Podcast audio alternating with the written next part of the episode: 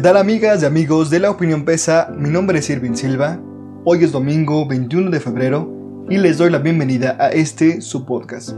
El espacio en donde de la mano de jóvenes especialistas y un servidor abordaremos temas que estén en boga o que sean muy interesantes de platicar. Antes de continuar, suscríbanse al podcast que ya está en Spotify desde hace unos cuantos capítulos y sigan al Twitter oficial arroba opinionpesa. Pronto habrá plataformas distintas a las que ya hay para que ustedes y la opinión pesa tengan contacto con todo el material que se genera. Y quiero preguntar, ¿cómo les fue en su febrero? ¿Cómo se sienten en este modo pandemia, en esta situación de clases en línea, de home office? ¿Cómo les va con su mente, su estrés y sobre todo, cómo les va con su corazón? Parte vital de estar bien es tener una sintonía y buena comunicación con su corazón Así que yo les invito a que de vez en cuando cierren los ojos y platiquen cómo sienten a su corazón. Discutan los miedos que tienen sobre las decisiones a las cuales se afrontan hoy, no ayer o mañana, hoy. A lo mejor un trabajo, a lo mejor una relación, no lo sé. Hablen con su corazón. De buena fe les invito. Y bueno, después de un pequeño momento de introspección, vamos a lo siguiente. El cine en México se encuentra en una película de terror. Y parece que los guionistas de esta película son George Romero y James Wan, dirigida por Alfred Hitchcock. Y es que ha despertado las alertas rojas en el sector cinematográfico. De verdad no se imaginan cuántas familias dependen directamente del negocio. A que no tienen idea de cuántas personas fueron al cine en el 2019 a comparación del 2020. Adivinen a quién sí están dejando abrir en semáforo naranja, pero a los cines no. Pero sobre todo, es impresionante la cantidad de dinero que se está perdiendo por no abrir los cines. Así que quédate conmigo, que esto va a empezar. Esto es La Opinión Pesa. Comenzamos.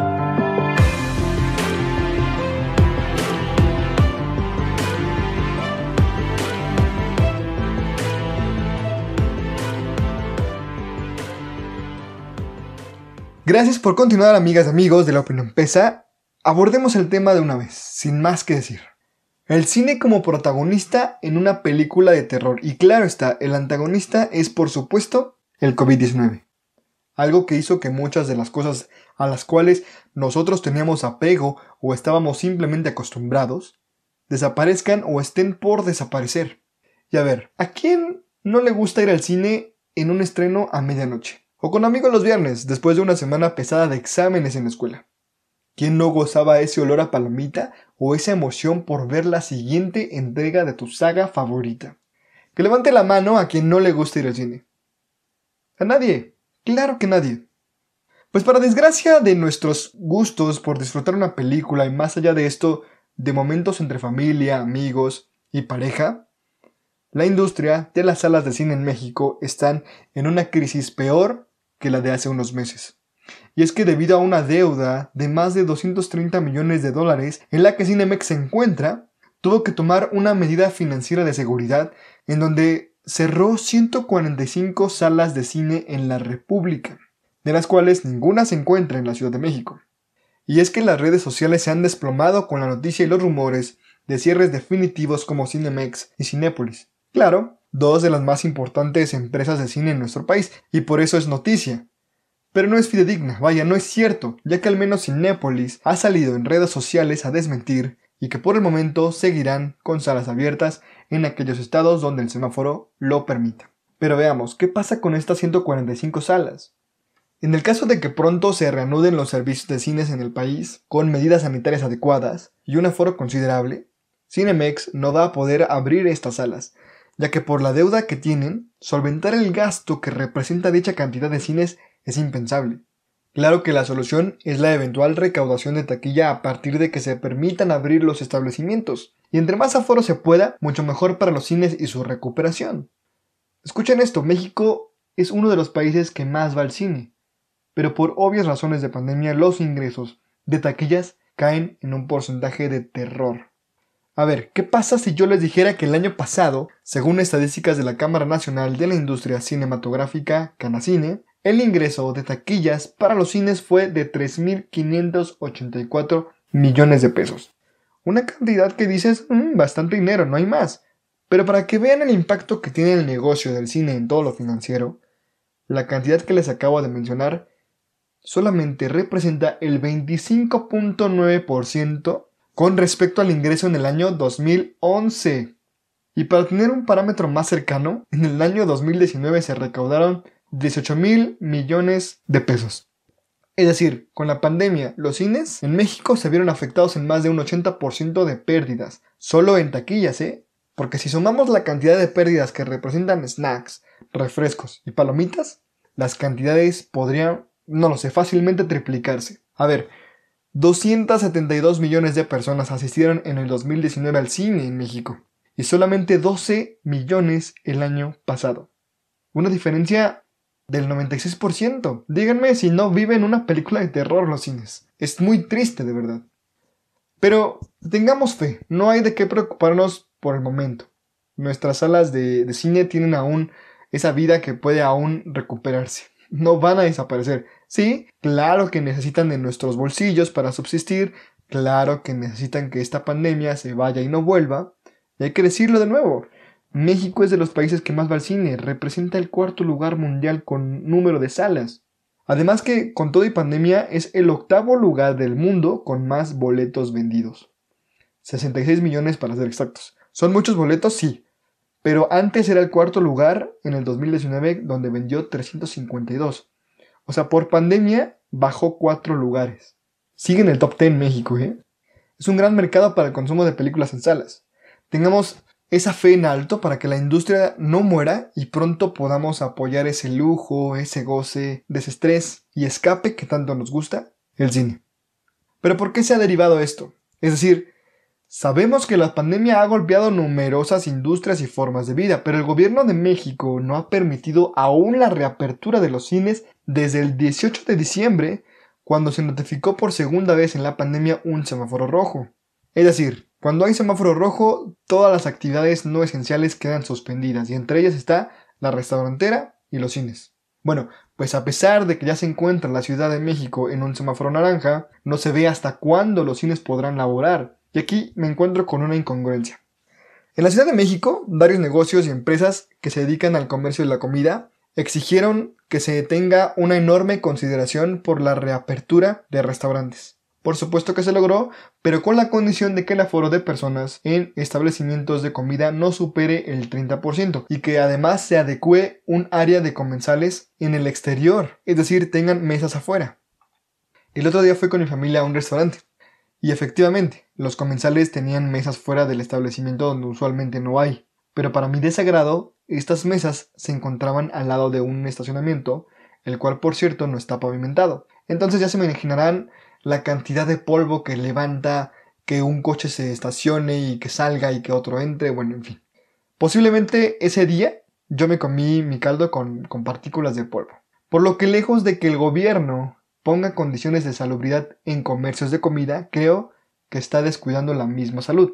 Ok, sí, el peso del virus del COVID no provoca que ese mismo ande en el aire, pero sí otras bacterias. Y si existe el riesgo de que algo le caiga a tu sopa o comida dentro de un establecimiento de, restaurante, más existirá la posibilidad de que esto pase afuera. Y esa es mi incongruencia. Muchas actividades en la Ciudad de México se han puesto en marcha gracias al semáforo naranja, y entre ellas los gimnasios, pero con entrenamiento personalizado con cita previa. Bueno, esto hasta donde el gobierno lo ha declarado, ¿eh? en la Ciudad de México y en el Estado. Pero aquí, en el Estado de México, hice la labor de investigación y fui a preguntar a gimnasios y me dijeron que no tengo que agendar nada, puedo ir los días que yo quiera, en los horarios establecidos, con mi toalla obligatoria, con mi cubrebocas. Y entonces, gimnasios sí pueden abrir, y quién sabe si todos respeten las restricciones del gobierno.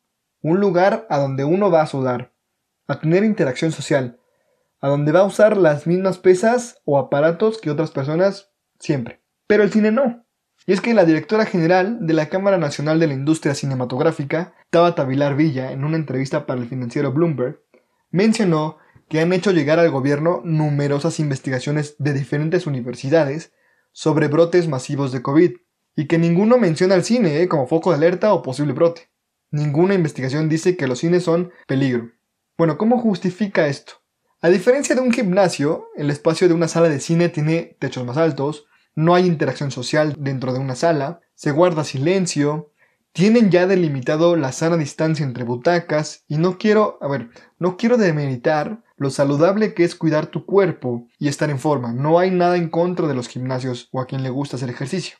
Simplemente el Canacine no tiene explicación de por qué si hay investigaciones que avalan que un cine puede ser seguro con las medidas de salubridad necesarias, el gobierno no les esté permitiendo la apertura de los cines con todo y semáforo naranja.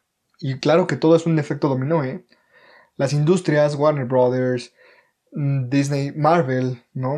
Grandes empresas que generan taquillas, estrenos mundiales, no quieren distribuir sus películas en los cines, ya que sin un estreno con al menos un porcentaje de salas, ellos no van a recuperar su inversión.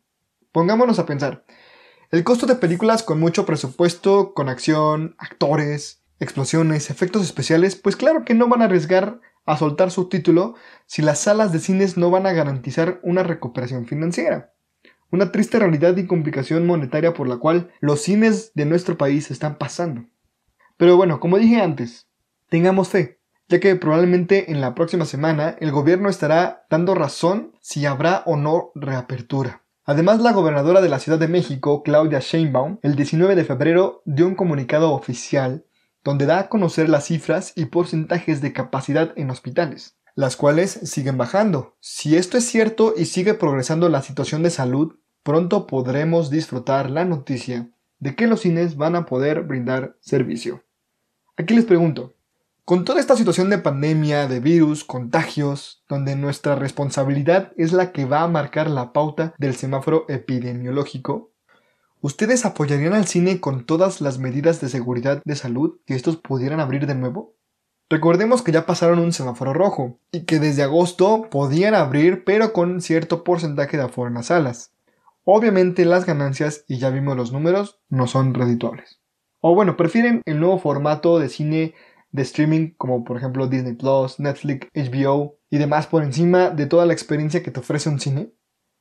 Los cines desde el 18 de diciembre hasta hoy, domingo 21 de febrero, llevan 66 días sin poder abrir, aún con el semáforo naranja. Los cines generan indirectamente un aproximado de 150.000 empleos y de forma directa alimenta a más de 50.000 familias mexicanas.